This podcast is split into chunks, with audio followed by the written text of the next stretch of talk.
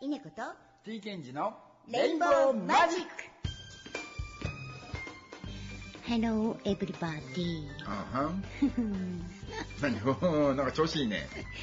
ということで今週はうん。監督と2人で始めます。はい。先週はねはい。最初のオープニングコーナーは。私一人ではい。喋りましたけど何喋ったかはもう全然覚えてません 今週は2人でお届けしたいと思います、はい。ということで、えー最近気になってる話題とかありますか？気になってる話題ですか？う、ん。なんだろうな。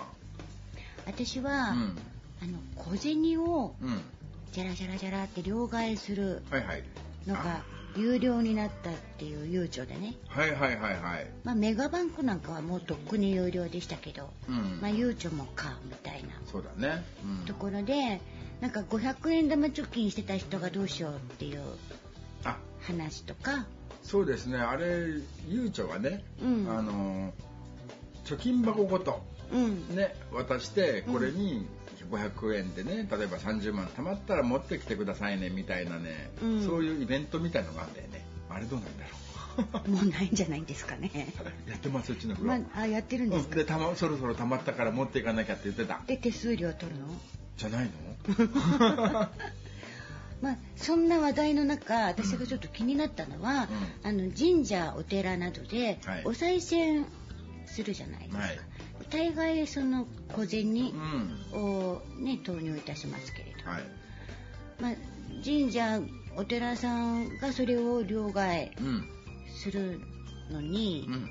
困ると、困るだろうね。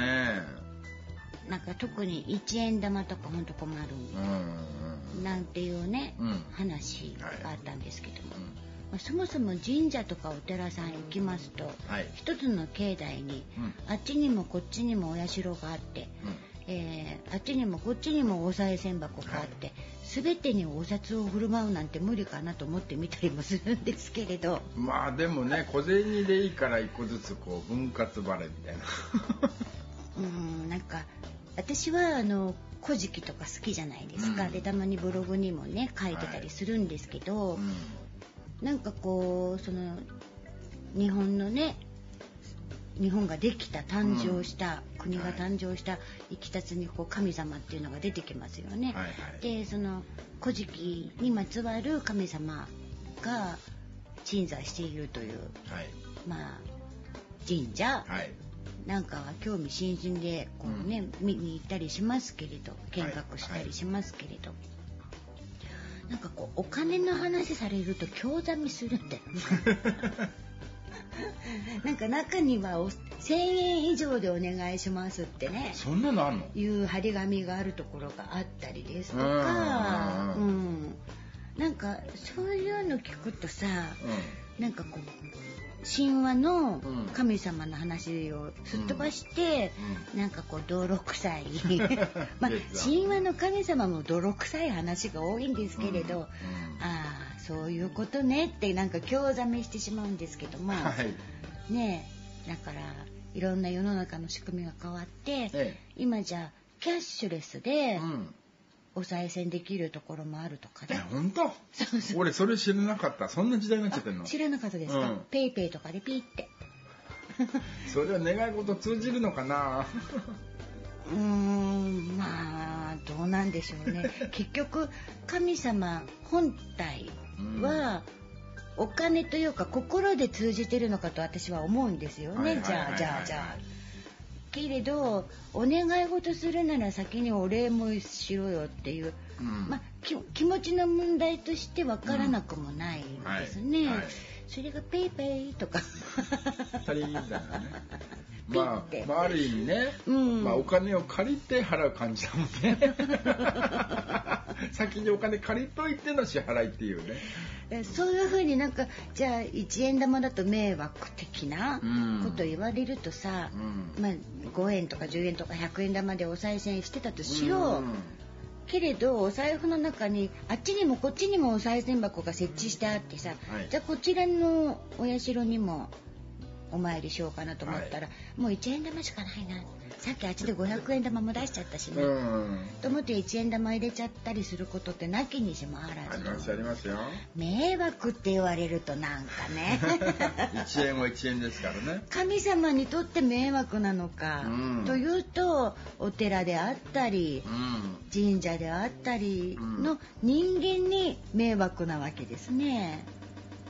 まあそうですね、うん。あの仏格をこう何？保つために、うん。まずまずお金が必要なわけじゃない、うんうん。お社をね。そうね。だからまあしょうがないっちゃしょうがないけど、うん。1,000円をは払う余裕はないわけで、ううん。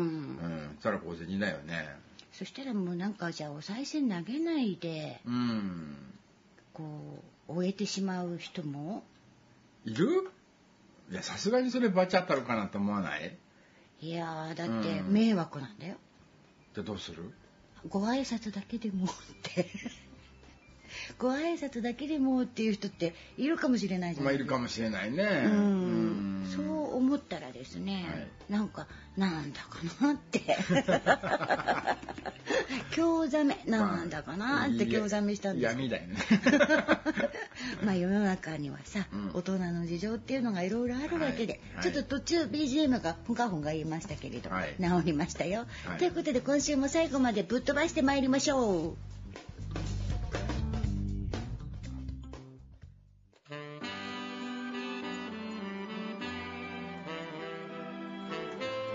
それでは今週の1曲目です。アルバム「ワンデーより「そっと愛してる」きっと神様もそっと愛してくれていると信じたい。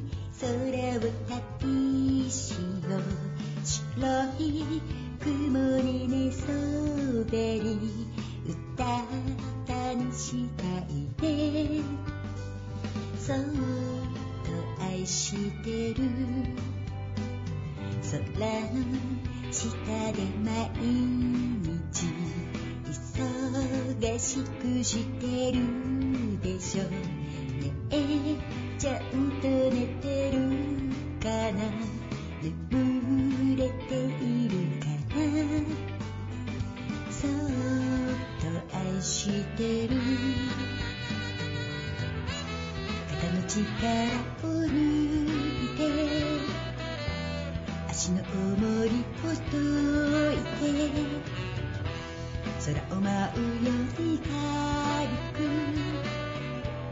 くつろいだ休日を一緒に休もう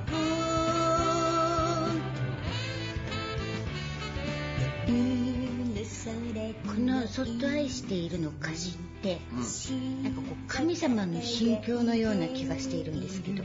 はいなるほどね、うん、まあ別に作ったのは私ですから、はい。私は神様だって言いたいわけではないんですけれど はい。人をこうね大きな愛で包む時ってこんな心境かななんて。ない。こと抱えても顔に出さない。あなた少しは話してみて私に話してそっと愛してる。肩の力を抜いて足の重りほどいて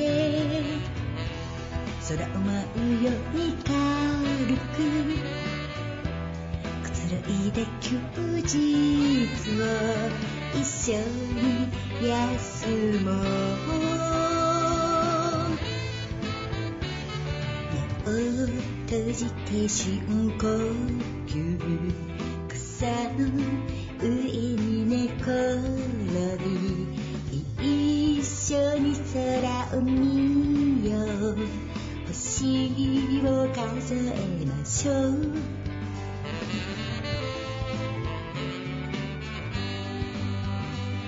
そっと愛してる。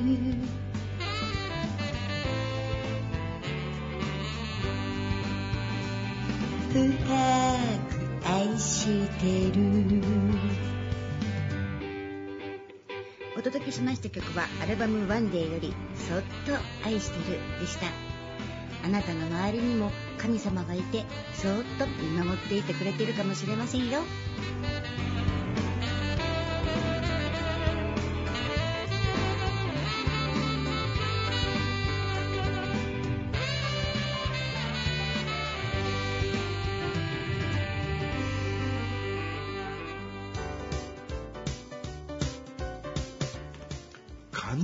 一緒？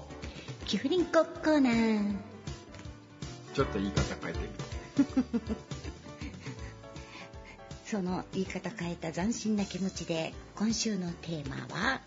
今週のテーマは「おふくろの味」というのもねはいはい。私実家2年ぶりに帰ったじゃないですか。うんはいはい。であのーほぼほぼ外食というかね、うんお持ち帰りでね、おっしゃってましたねうん。まあ唯一作っていただいたのが、はい。あのーチャーハンとうん。まあ焼き飯ですね。言い方としては焼き飯。はい。とあと、えー車でね帰ったのでこちらの方に戻ってくる時に、はい。まあ、おにぎりの入ったお弁当をうんね、はいはいはい。うん。うん。もう作ってもらったと、うん。うん、でなんかお袋の味だなっていうことをね、うん。久々に思ったので、なるほど。はい。うんうん。おうちのねお袋の味ってねなんだろうな。まずだいたい料理決まってんだけど、うん。ちくわの中にきゅうりが入れて、はい。こうタイヤのようにこううん刻んでいるやつ、あれにマヨネーズをかけて食べる、うんこれお袋の味だよお弁当には必ず入ってる。畜球そうちくき俺大好物です。はいはいはい。うん。であとはなんだろうな鮭。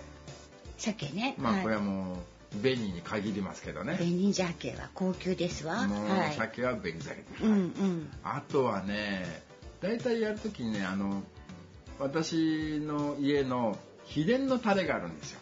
秘伝のタレ。門外不出な。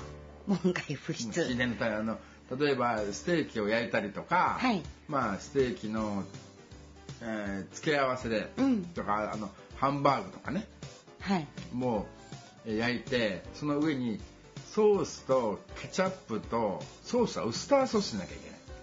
ソース、ウスターソースとケチャップを混ぜて、はい。こうお肉を焼いた残ったフライパンでこうジュジュジュジュジュっていうのが。ステーキでも？うん。ハンバーグならなんか想像つくけどステーキキもそう何でもそうです、うんうん。で付け合わせに例えばねうどんとか。えうどん？焼きうどん？焼きうどん、はい。それもそのタレでやるわけよ。はいはいはい。だから全面こうソースとケチャップの味そこにマヨネーズを垂らして食べるっていうのがケチャップおソースマヨネーズとうん。もうオールスター揃ってるそうそう秘伝のタレなんです。これ門外不通なんですけどね。あの前にお聞きした時うに、ん。お母様は、ういわゆるその化学調味料を嫌うっておっしゃってましたね、うん。そうそうそうそう。でもマヨネーズとかソースとかケチャップはありなの？それはあれみたいね。いやソースはね怒りのウスターソースじゃなきゃダメなわけよ、はいはい。ブランドが決まってるわけですね。決まってこれねあの一応聞いてみたんです、うんうん。ソースってうん。どこのメーカーって言ったら怒りのウスターソースってこれ間違いない、うん。で最近手に入れようと思ったらなかなか置いてないのよ。はい、100均ぐらい、うん。うん、あんまりこう東日本じゃ出てないかな、うん。うん100均に行ったらギリあるんで、うんうん。まあソースはウスターソースって決まってるうちはね、うんうんうん。秘伝の味なんです秘伝の味 イカリ様様。そうそうケチャップはどこのブランドってもうどこでもいいの？あケチャップはどこでもいい。マヨネーズは？まあキューピーさんですね。もうキューピーさんって決まってる。マヨネーズは結構ね、うん。会社によって味が本当に違いますもんね。違うねうんうんうん違うねうん。本当わかりますよね、はい、いやあのお袋の味ってありますか？うち、ううんちの母は本当にお料理をちゃんとする人でしたので、うん。うんお袋の味っていうか。これ食べたらああこれお母さんの味だねっていうやつよ。あ良きにつけ悪きにつけね。うん。なんだろうな。何もかもだから何でも作ってくれたので、うん。何でもが母の味うん。だと思うんですよね。やっぱり外食で食べるのとは違う家庭の味、うん。なんだろうな。ただすごく思い出深くて大好きだったのは、ん。母が作る、あの海苔巻き太巻きうん。が大好きだった。卵とかんぴょうと、あと桜でんぶと、うん。桜でもうね。ん。であのきゅうりとかじゃなくて、うん。ほうれん草でもなくて、うん。三つ葉湯がいた。ああそれは珍しいかもね。と、まあ高野豆腐が入ってたり入ってなかったうりですけど、ん。そういう太巻きはい。が美味しかった。え？俺食べたい。まママにメールしとこうかな。うちのママに。太巻き食べたいんですけど。ってそう私が大人になってから、うん。太巻きが出なくなったんですよね。よっぽどだから買ってきて済ますことが多くなっちゃったかな、うん。太巻きに関してはね、でも子供の頃は、よく作ってくれてて、例えばお誕生会をやってお友達呼びますとか、うん。そういう時に太巻き作ってくれてた。美味しかったあと今私がもう引き継いでまして、私の息子たちも好きですけど、コンビーフを入れたコロッケ、ああコンビーフコロッケね。玉ねぎをこう炒める時にうん。コンビーフも入れて炒めてそれをじゃがいもと合わせて作るうん。コロッケ。コロッケ。だから外で食べるとひき肉が入ってたりとかしますでしょ、うん。そうね。じゃなくてコンビーフが入ってるのが我が家のコロッケだったのででそれが美味しくてで私最近コンビーフも高いし、うん。ビーフが自分がちょっともうダメになってしまったので、うん割と豚ひき肉とかベーコン使って作るんですけど、はい。うちの息子がこれじゃないって。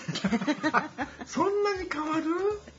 違いますよねやっぱりビコンビ。ーフまあまあね、うん。学生の頃はねよくねコンビーフをね、はい。こうかじってパンを食べて、うん。で全部いっぺんに食べれないじゃんあれ油っぽいというか、はいはい。胸焼きするから、うんうん。でかじったところをまたこうキャップみたいにして置いといてまた続きを食べるってやってたけどね。キャップできました？あのコンビーフのかキャップというかね蓋をしていって、うんうん今パッケージ変わりましたからねくるくるしなくてよくなったんですけども、コンビーフのコロッケぐらいかな。あとなんだろうでも最近うち行くと、うん。サラダ率が高いんですけど、うん。はい。ただ本当にあの高級なサラダ？高級なサラダ？生ハムが乗ってたりとか野菜にもお金かけてたりとかうん。で自分でピクルスを作ってるのでうん。それが乗ってたりとかでなんかこう母にしてはこじゃれたオリーブオイルとお塩でいただくみたいななんか。うん。そういう感じのうん。サラダがメインですね。あとはきんぴらかな。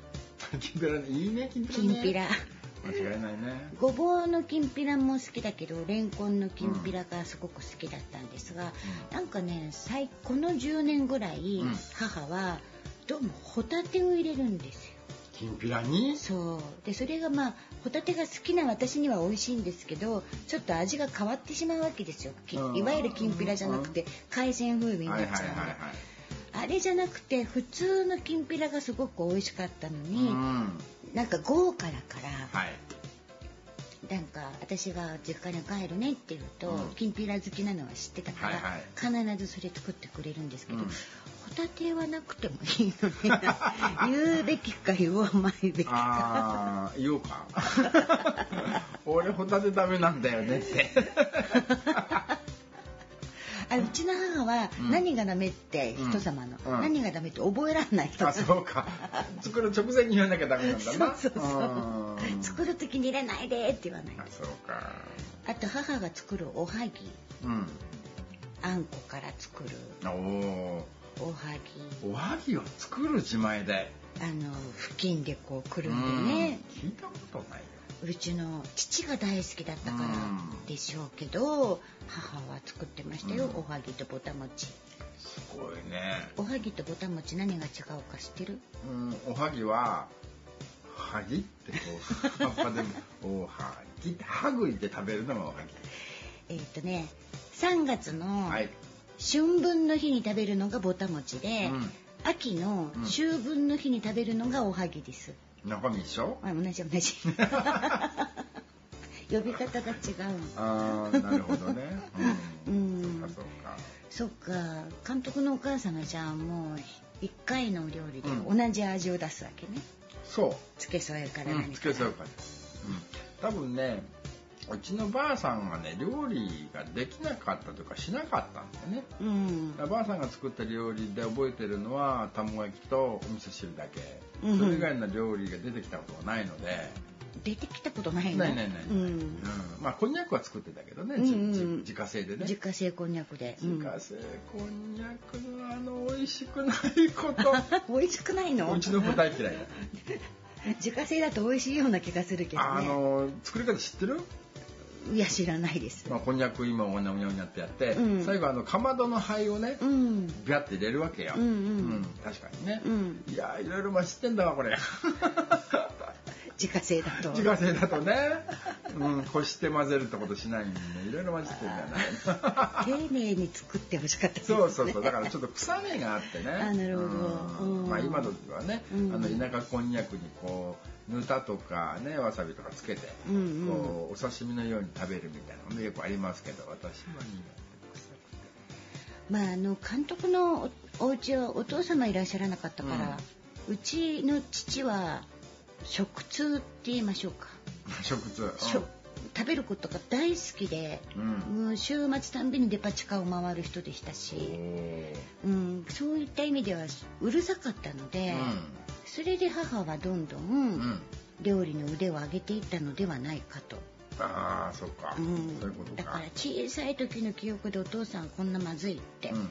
怒ってたことがありますよ。うん。例えば鮭とかうん。を出したらこれはマスで鮭じゃないって言って食べなかった。それりとかそれはわかる。そういうこと言ってうん。もう食べなかった。でうん。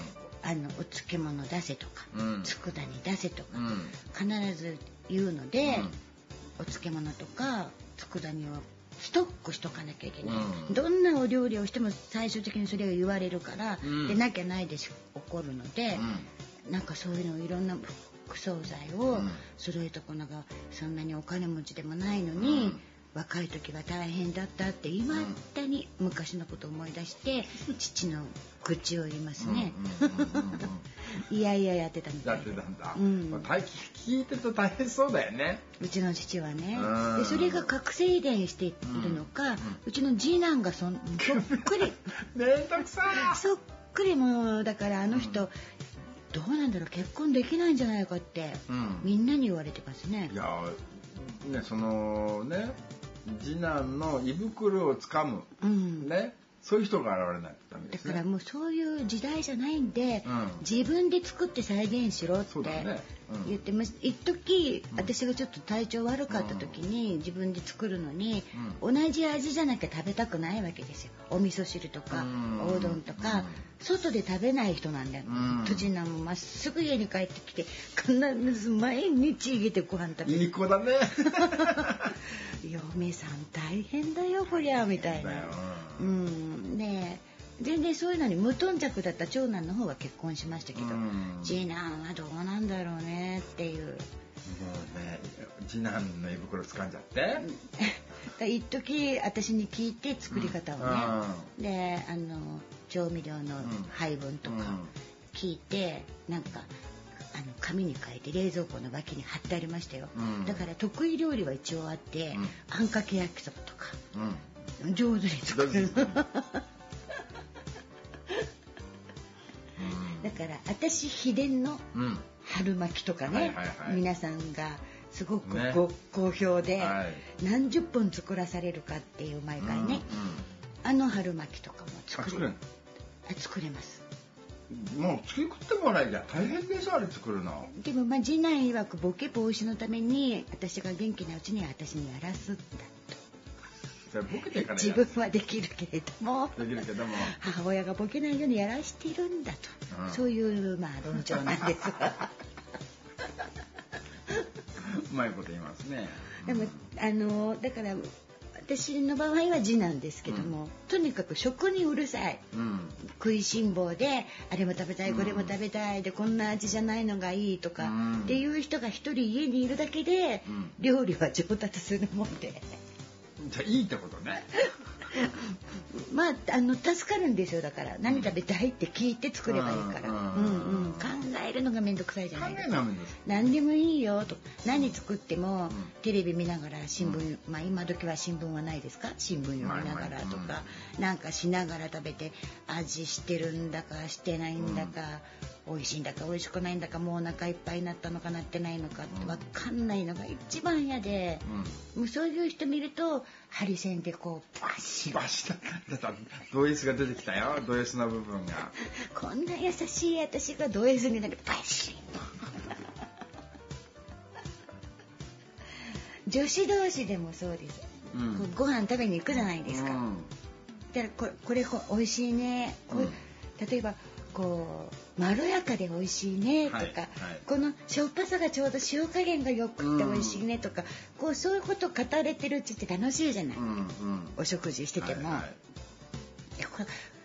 まだお箸つけてないものでこれも美味しいって言われてどれどれみたいな。うん。盛り上がりますよね、はいはい。なんかお食事が出てるのに、お食事とは全く関係ない話を延々とされて、うん。本当に味わったって。わかん食べた気しないってやつねうん。そうするとなんか買いがないなもう結局マックでよかったんじゃないかなって思っちゃうわけよ。なるほどね。女子はどうですか？多いですか？そういう人。あのー歩いて喋ってても、うん。例えば旅行行ってうん。景色がどうの、はいはい。で話が弾むと楽しいじゃんここに来たっていう、うんそれはもちろんですよ。じゃなくてうちの職場の誰々がねうんっていう話が始まって延々と。だから日常から脱出できなくなっちゃうっていう。そういう人いますよ。うんうんやっぱりそういう人とはあまり旅行行かなくなるかも まあね。厳選されて。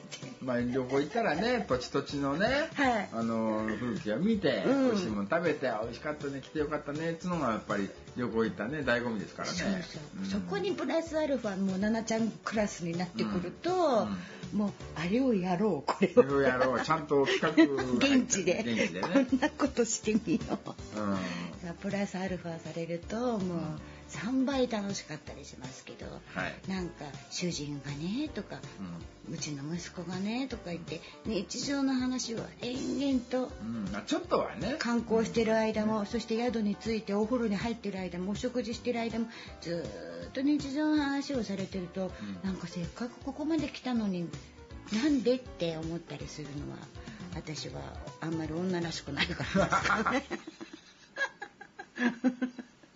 どうでしょまあそうですね。う監督のお母様はどんな感じ？どんな感じ？まあねもともとは教育ママなので、うんうん。あんたそこにちょっと座らない座りなさいよと、うんうん。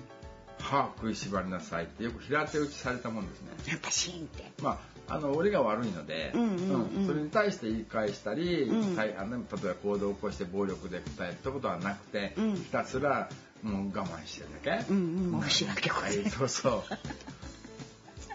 クシックシッつってねもうそれがだんだん年取ってね、うん。定年近くなってで定年してどんどん丸くなってし まあよかったですね、うん丸くなっていうか怒らせる人がいなくなったら元のお母さんの姿に戻ったってことじゃないですか？ね小さい時はね優しかっうん、たでまあ中高のあたりでしょうねきしがったのはね、うん。だから厳しくしなきゃいけないようなことをしてたからじゃないきっですか。とね、うん、よあもう今でも映像で覚えてればすごいせいです。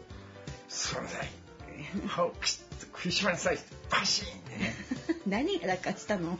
覚えてないね。兄貴はそれで家出したの。あはいはいはい。うん、もういいですっつって、うんどこまで？うん、で、まあ、田舎ですよ。何もないよね、うんうん。うんで家出したんだけどまあうん。30分ぐらいで戻ってきたね、行くとこないからね。子供の家出ってそういうもんだよね。うんそうそうそうそう、うんまあ私昔ねうん。こお子小さなお子さんに連れてるお母様が、すっごい子供のこと叱ってたんですよ。うん。まあ車の通りに飛び出しそうになったところを叱ったような感じ、うん。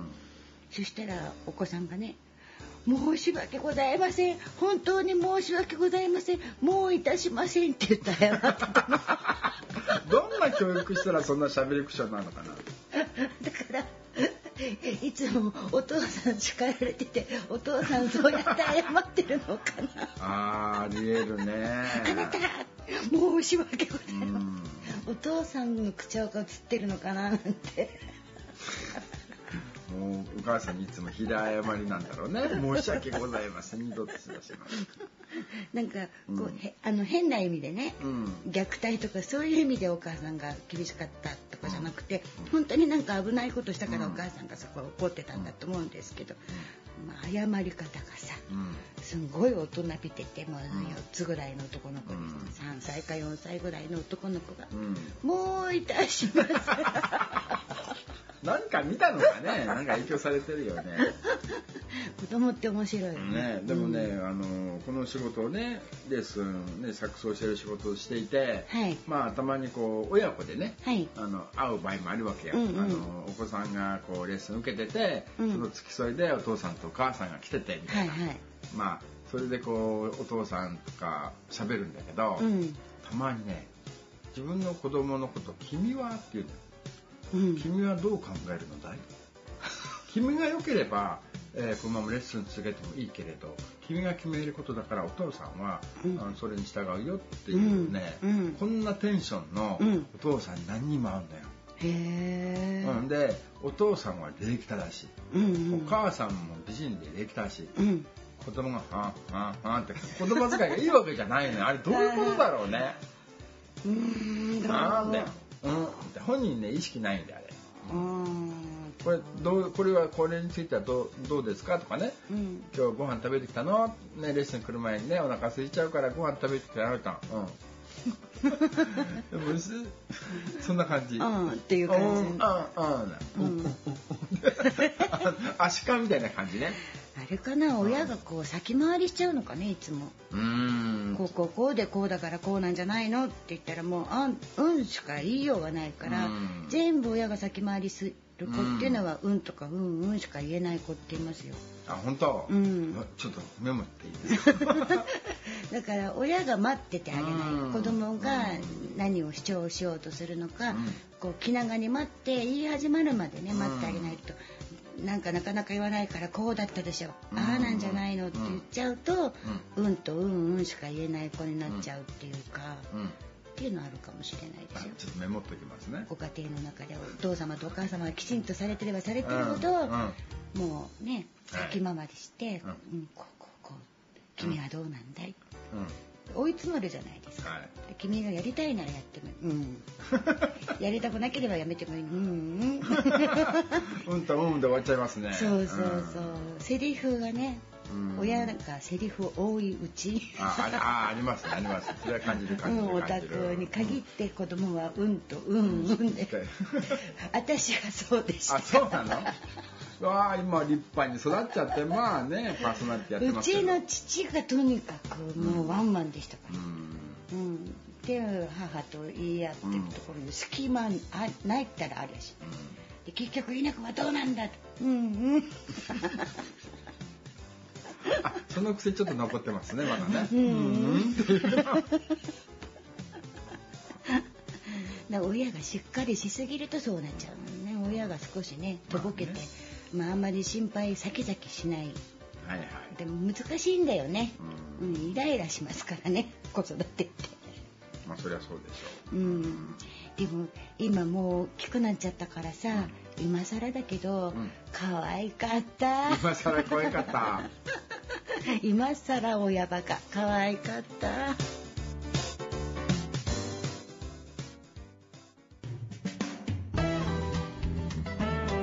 それでは今週2曲目です。アルバム「ライムライト」より「愛してる?」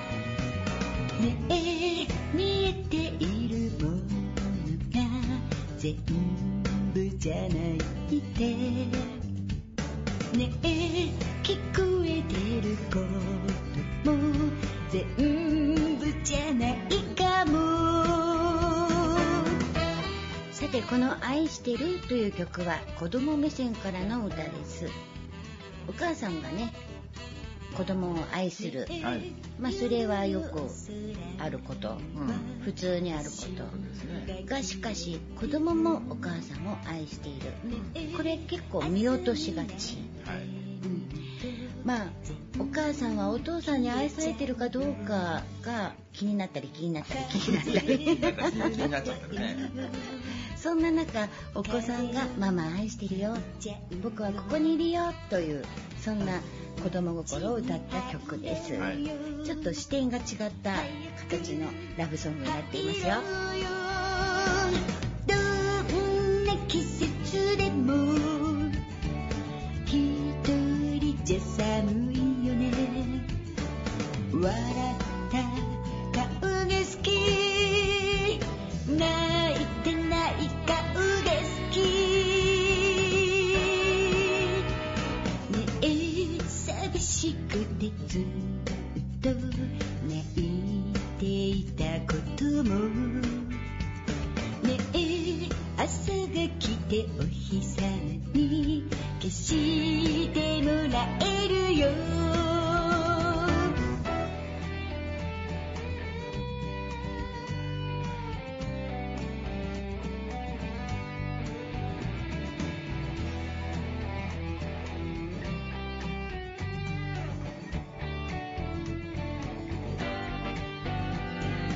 do.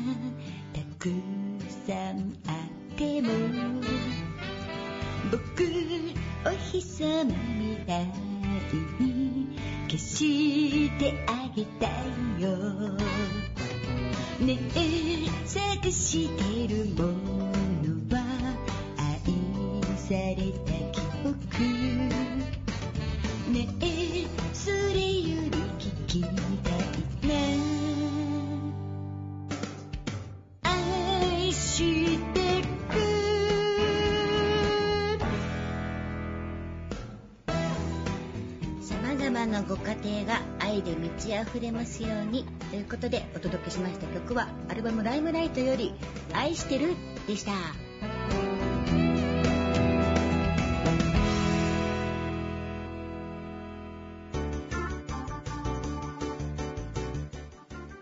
あなたのあだ名は何ですか？元気ですか？不意打ちで喋んないでエフェクトかけるの大変なんだからさてあだ名。はい。うん。ニックネームか。うん。うん。まああの子供の頃にあだ名つけられることってありますけど、はい。今はいじめにつながるから禁止なんですってね。あ、そうなんだ。学校ではもう名字とかで呼ぶようにと何々さんみたいなうん。感じで呼ぶようにというのが主流な時代だそうです、はい。まあそんなこんな時代は変わりましたけれども、はい。私が OL をしていました時うん。OL っていう言い方古いですか？オフィスレディー。ああんまり聞かないですね。レディーっていう 言葉が古いですかね。会社員をしていました時、はい。えーあだ名がサミーとついたことがありまして。誰に？私に。サミー？サミーってもう外人じゃないですか。そうなんですよ。う、ん。まあサミーっていう外人が関係してるんですけれど、うん。うんまあ私がえっ、と入社してはい。4年目だったかな。に指導員やってまして、はい。指導されてた新入社員が男性社員でしたが、うん。その子がうん「機関士」はい？なんて？っていうあだ名がついたことがありまして。ななんて言った今「機関士。期間して何」ああいい線いってますね、まあその由来をねちょっと今日はお話ししようと思うんですが、まあちょっと話が変わりますけれど先日、ん。こんなにあのまん延防止措置がどうのってなる直前ですけれど、はい。母とご飯食べに行ってきまして、うん。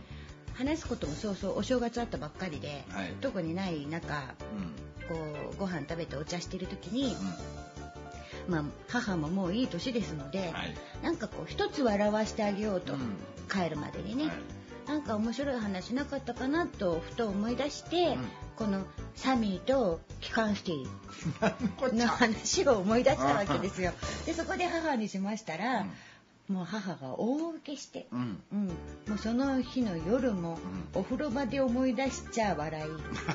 寝る前に布団の中で思い出しちゃ笑いしたそうです。いいね。かそんなに面白いんだったらラジオネタにしてみようかな、うん。まあ、前にもちょっと話したことあるかもしれないんですが、まあ私がサミーになったのは。私がサミーっていう外人になったのは。なったのはある日、うん。あの受付で、まあ、あのうちの部署のはい受付うん窓口があったんですが、うんそこに来客が来るとピンポンピンポンってなるわけですね。であの仕事中に誰も出ないかったりすると、私が行くしかしょうがなくなるわけですが、行きました。はいそしたらこう職人風のおじさまがいらっしゃって、ここにサミーってやつがいると思うんだけどよって。はいなんてここにサミーっていうやつがいると思うんだけれどはそう。いここにサミーってやつがいると思うんだけどよってうんおっしゃいました。はい。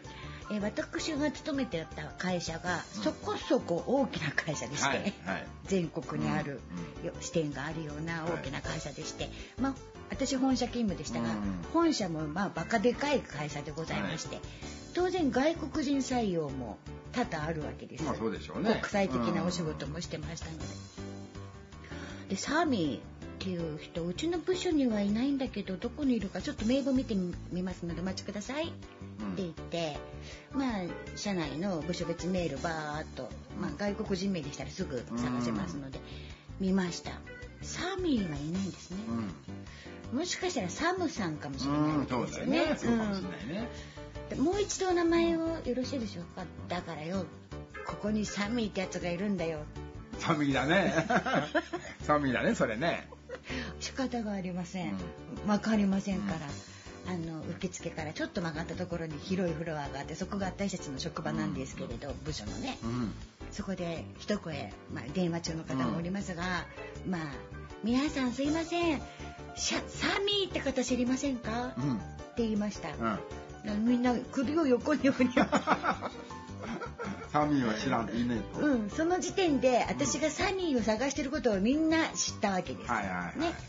まあ、それでも仕方がないのでちょっと総務部の方うん。に確認してみますのでということで受付に電話があるんですが、はい。そこから電話をして総務部に「すいませんあの今サミーさんを訪ねて来られてる方がいらっしゃって」うん。って聞きましたら、ん。総務が頼んだ業者さんで、なんか空調の吹き出し口が間近に当たってしまう人が寒い寒いっておっしゃってたんで その寒い方じゃないですかっていう話。うん。で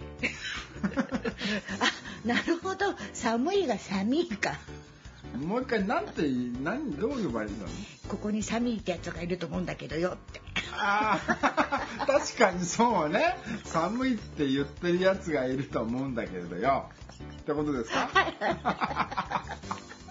なかなかあの硬い職場でしてね。業種がねうん。皆さんご存知のあのねクレジットカードの会社ですよ。なのでなかなかそのような言葉遣いの方がねいらっしゃるってことも、まあ、めったにないので予測がつかなかったわけですね。あそれであーってなって「すいません寒いで連絡した方いらっしゃいませんか総務に」って。うん。言ったら「はい」ってな手が上がって「じゃあそこの席の空調です」っていう話になって。それがちょっと部署内で受けてしまって、うんしばらくの間私はサミーって呼ばれてたわけです。いやそりゃわかんないよ わかんないでしょ？私が悪いとは言い切れない何かありますよね。まあギリギリね。だからそのでかいね企業の受付ではい。言ったっていうことを考えると、うん。そこでね寒いって言ってる人いると思うんだけれどは聞かないよね、うん、そ寒いから読んでるわけで、うん、せめて総務からうん。こちらに来るように言われましたって言われれば総務に確認ができたんですけれど、まあまあまあなんかそんな感じで。でしばらく私サミーって呼ばれてましたの、うん。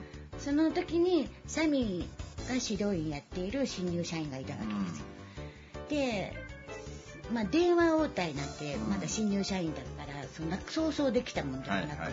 ただとりあえず鳴ってる電話を取れと、うん。で要件は聞けとはい。いう状況だったわけです、うんで当時はあの私のデスクに電話2台ございましてはいあの交換手から入ってくる内線の電話と、はい。それから直通で入ってくる電話と電話機2台あったんですよ。で1台取ってる最中だったので、えーその新入社員がもう1台なずっと鳴りっぱなしの電話取りました。うん。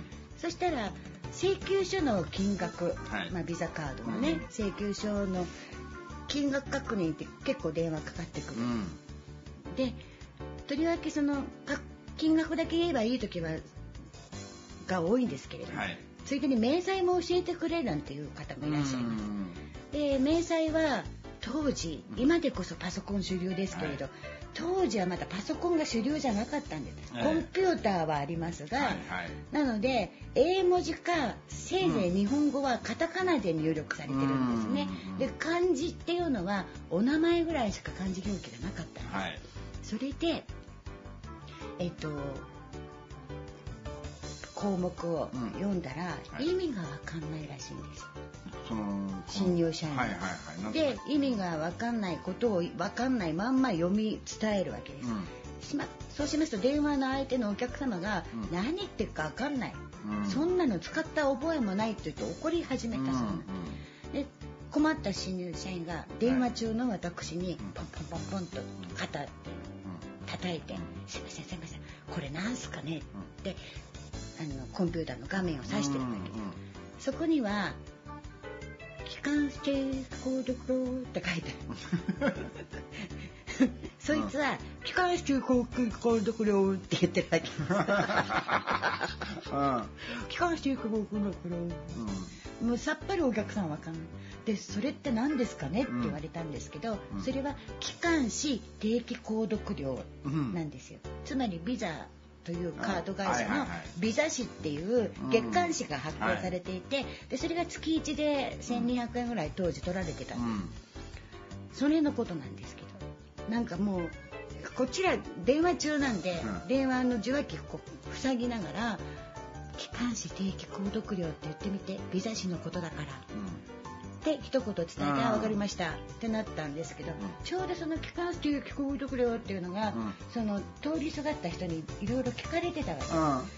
それでその指導員のサミーと機関士ってって、機関士の新入社員ってろくなもんじゃねえって。まるでトミーと松のように懐かしいですねトミーとバツね。のよういいにコンビだ。サミーと機関シティって呼ばれてたことがあったんです。どうなの指導員として。最高ですね。きっと君は出世すると思うよっていつも言い聞かせてました、今どうしてるんだろう。お偉いさんになってくれたかな。なんてかもしれないねけで私はね名前が稲子ですから。はい。稲子が珍しくて、うん。みんなに稲子と呼ばれて。私も言ったじゃないですか。ところで本名は。そんなこと聞いたの監督だけですけど、うん。まあね芸名があって、うん。当たり前の世界で知り合ってるから本名はって聞かれましたけど、学校や会社の人たちってほら本名でしか知り合ってないですから、はい。そんなわけであだ名ってついたことないんですけど、はいうん。本当に人生うん。初めてつけられたあだ名がサミー、サミーだけ聞くとねいいんだけど寒いのサミーね。そう。なまってる感じのねサミー。ってまあ、その後ラジオをやるようになってからしばらくドンちゃんとか、うん。どん。くさいから私決してどんくさいとは思わないんですけれども、うん。時々なんかちょっと抜けちゃうところがあって、うん。その抜けたところばっかりを指摘するうん。トークを、指摘されるトークをしていたがためにドンちゃんと呼ばれるようになって、まあ二度目人生2度目のあだ名がドンちゃんでした。うん。はい。いいんだか悪いんだか。いいんだか悪いんだか、うん。そんなすんごい昔の話をですね、うん。母にしたら、ん。母は二晩ぐらい思い出して笑ったらしいです サミーとサミーと帰還してどうでしょうね。イネコ &T ケンジからチームダダコになりましたけど、はい。改めて。サミー私サミーと名乗り俺はなんて帰還していかがですか？もうもうなんか縁もゆかりもないよね俺の俺にしたっては。帰還して T ケンジ。俺がサミーしよ T ケンジ。T ケンジなだけに帰還して T ケンジ。長いよさてというわけでそろそろお別れのお時間です。はい。はい、えー、1月も最終週かな？もう1週あるかな？かな、うん。うん。えー、刻々とはい。2022年も終わりへと向かって。ますままだ始まったばっかりなんですけどどうした？どうした？今日どうした？うん？まだ始まったばっかりです。1ヶ月ぐらいとだいうわけでお届けしましたのは私サミーことイネこと。私私機関士検知こと T ケンジ T でした。こと T 検事でした。それではまた来週お耳にかかりましょう。ごきげんよう。さよならさよならさよなら